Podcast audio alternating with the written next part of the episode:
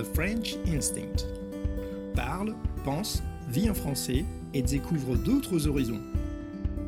Une émission proposée par Cathy Beauvais.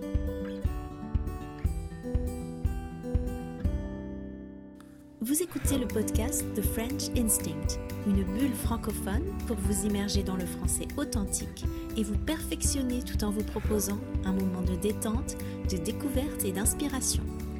Moi c'est Cathy, je suis française, prof de français langue étrangère passionnée par les langues et tout au long de ces émissions, on parlera de la vie de tous les jours, de la langue française, de la France, mais aussi d'autres langues, d'interculturel, d'apprentissage Bienvenue dans ma bulle.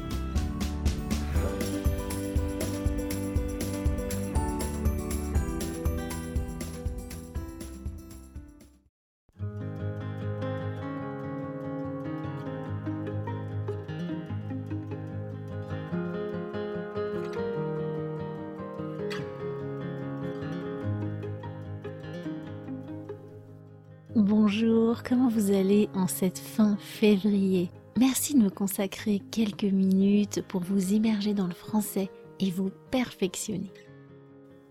On se retrouve aujourd'hui pour une nouvelle bulle de français où on va parler bouquin. Avec l'avènement d'Internet et du numérique, on a pris l'habitude de lire en ligne. C'est vrai que c'est pratique. Et pourtant, moi, je trouve qu'un livre, c'est irremplaçable. Je ne sais pas si vous êtes pareil, mais même si j'utilise les supports numériques pour lire des articles et des publications, j'aime pas du tout lire des romans ou d'autres livres en version numérique. Je préfère avoir une version papier sous les yeux. Déjà, je trouve que ça fatigue moins la vue de lire ce qui est imprimé, et donc c'est plus agréable si je lis quelque chose d'un peu long. Et puis l'acte de lire, de bouquiner pour le plaisir, pour me détendre, allongé sur l'herbe au soleil ou à la plage, je l'associe pas du tout avec une tablette ou une liseuse.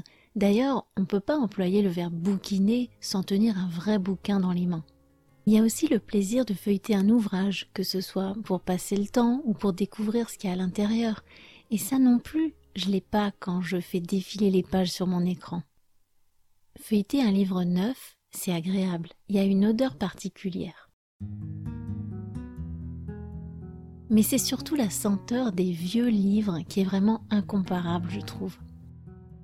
Est-ce que vous avez déjà fait attention à ça? Il y a toujours un parfum unique si vous allez chez un bouquiniste, dans une librairie d'occasion ou que vous ouvrez une boîte à livres. Vous savez, ces vieilles cabines téléphoniques reconverties, ces étagères et ces caisses disposées ça et là où on peut déposer les livres dont on n'a plus envie et prendre ceux qui nous intéressent. Ou peut-être que chez vous, dans votre bibliothèque, vous avez des vieux bouquins un peu jaunis. Cette odeur de livre ancien, elle peut être associée au plaisir de lire pour certaines personnes. Ça vous est déjà arrivé de coller votre nez à un vieux bouquin en fermant les yeux? On a un peu l'impression de voyager dans le temps.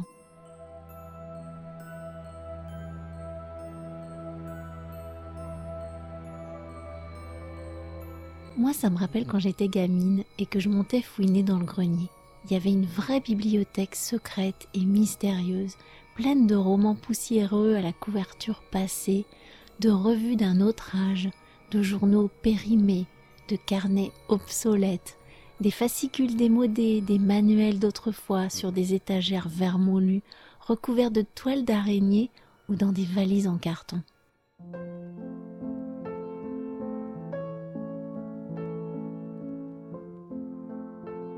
J'avais l'impression d'être une exploratrice, j'imaginais que j'allais découvrir un vieux grimoire rempli de formules magiques. Bien sûr, il fallait d'abord du courage pour braver les araignées, et quand j'ouvrais un livre, il y avait cette odeur si spéciale. D'ailleurs, elle vous fait penser à quoi cette odeur? Est-ce qu'elle vous rappelle pas quelque chose? Vous l'associez à quoi?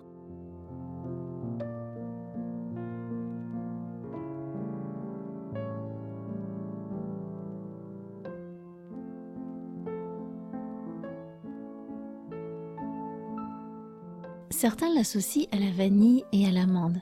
C'est le processus naturel de dégradation du papier qui produit ces parfums, et notamment celui de la lignine et de la cellulose dont il est composé. Au fil des années, la lignine s'oxyde, ce qui fait jaunir le papier.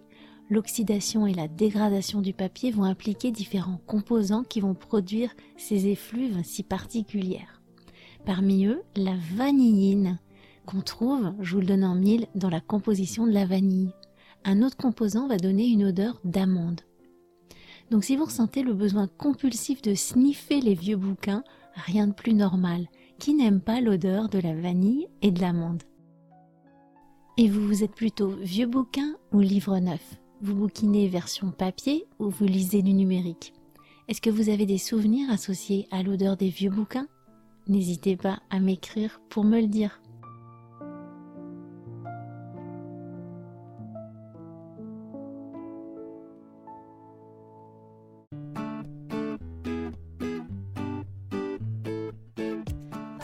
Soutenir le podcast et participer aux frais pour le produire, payez-moi un café. Vous pouvez aussi prendre un abonnement mensuel et accéder aux transcriptions. Je vous indiquerai quand j'ai employé une expression idiomatique ou du langage familier pour que ça soit plus facile pour vous de les identifier. La semaine prochaine, il n'y aura pas de nouvel épisode. Je vous souhaite donc une bonne fin février, un bon début mars et un bon week-end à tous. A plus